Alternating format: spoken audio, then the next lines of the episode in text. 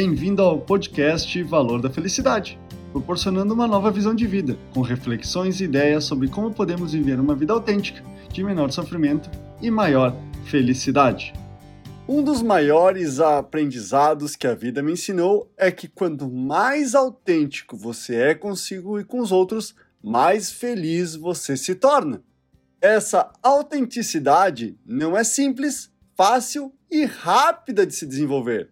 É necessário principalmente anos de vida para superar muitos medos, que quando mais jovem não temos a maturidade de compreender e agir para superá-los. Agora, como podemos construir essa autenticidade é o tema do podcast dessa semana. Como ser autêntico sem julgamentos. Muitos desses medos são ocasionados por rejeição, abandono e necessidade de sobrevivência não atendidas, que durante muitos anos na infância, adolescência e grande parte da vida adulta se encontram em posição desfavorável em relação às outras pessoas. Um dos pontos que dificulta ser você mesmo é a questão de querer ser aceito pelo grupo de amigos, colegas, nossos pais. Resumindo, todas as relações que temos interesse em fazer parte. Porém, para ser aceito pelos outros, as pessoas de modo ou de outro acabam se moldando ao grupo que pretende participar para não serem rejeitadas, mesmo discordando de algumas atitudes ou comportamentos. A timidez é outro ponto que funciona como uma barreira para ser você mesmo, pelo medo de ser ridicularizado ou humilhado, sendo rotulado de burro, chato, entre outros. Acaba deixando de expor suas opiniões por vergonha do que as outras pessoas irão falar. Na fase adulta, o que acontece com maior frequência é que a pessoa não se expõe com o intuito de evitar conflitos e indisposição com colegas e a própria chefia superior para garantir o emprego e seu salário para poder pagar suas contas, mesmo que a pessoa esteja infeliz e insatisfeita com o emprego que tem.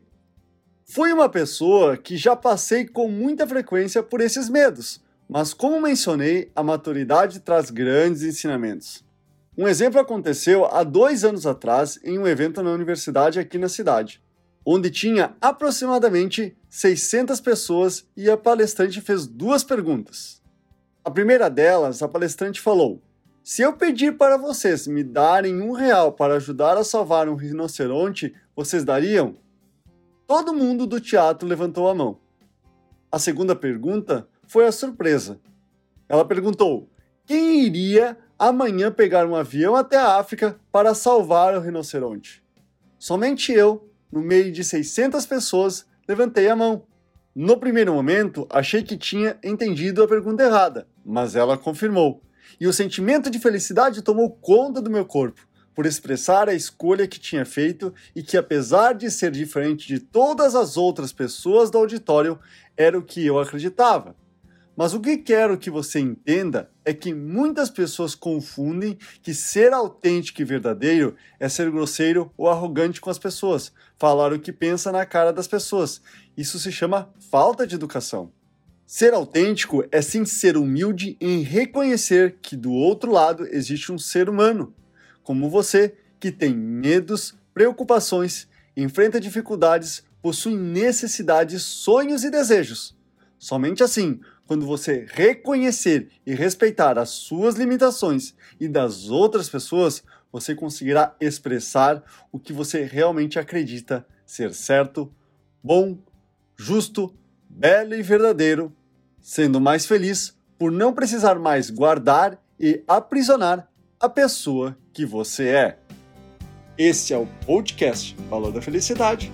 Achando útil esse material para o amigo, colega ou familiar, compartilhem nas redes sociais para que mais pessoas conheçam esse trabalho da Valor da Felicidade.